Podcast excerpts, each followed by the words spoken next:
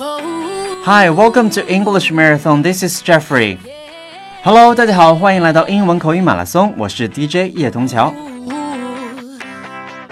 每天坚持为大家提供简单地道实用的英文口语，and today is already day eighteen，今天已经是第十八天了。Let's see what do we have for today？来看一下今天要学习什么呢？今天我们来聊一下大家的这个业余的生活好了。那每个人除了上班、工作、学习以外，都会有很多自己的时间。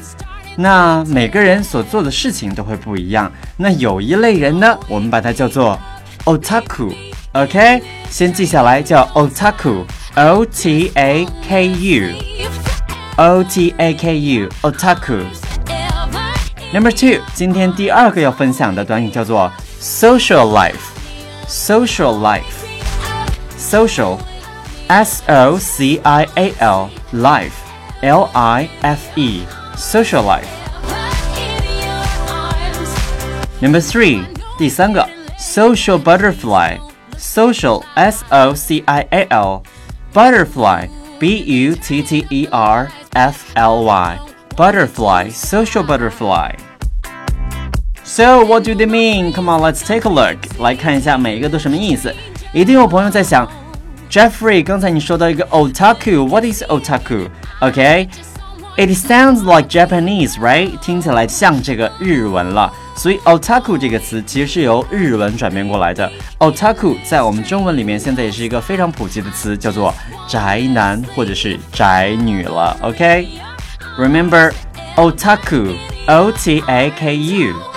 For example, we can say, unlike most otaku, they have real romantic feelings for their toys. 我们都知道，宅男宅女们可能都喜欢宅在自己的家里，然后呢，玩游戏、收集玩具，或者是干一些其他自己喜欢的事情。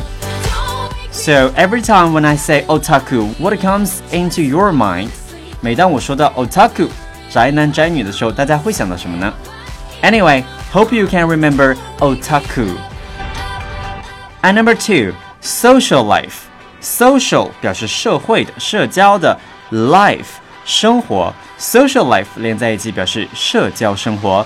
那跟刚才有明显对比的是，otaku 这一类人群呢，他们所缺少的其实是社交生活。So what is social life? We can say your social life involves spending time with your friends, for example, at parties or in bars. So, this is your social life. So, what is your social life like? 相信大家的社交生活应该都是非常精彩的。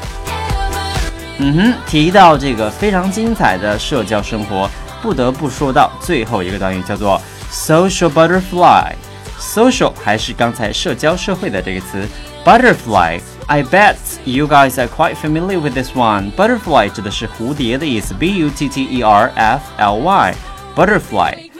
中文的意思表示的是交际花。Okay, so what is social butterfly? It means someone is really good at socializing with people，指的就是那种非常会和人打交道的朋友了。So, do you have any social butterflies around you? 大家身边有没有 social butterfly 呢？Okay, we can say, My friend Mary is a social butterfly. 你现在正在收听的是由叶童桥为你带来的英文口语马拉松，每天为大家提供简单地道的实用口语。那今天聊到的一些内容，我们再来复习一下。Number one, otaku 表示的是宅男宅女，O T A K U otaku. Number two, social life 社交生活 social life. Number three, social butterfly, social butterfly. All right, hope you enjoyed my program. And that's all for today, and thank you for listening. See you next time. Bye bye.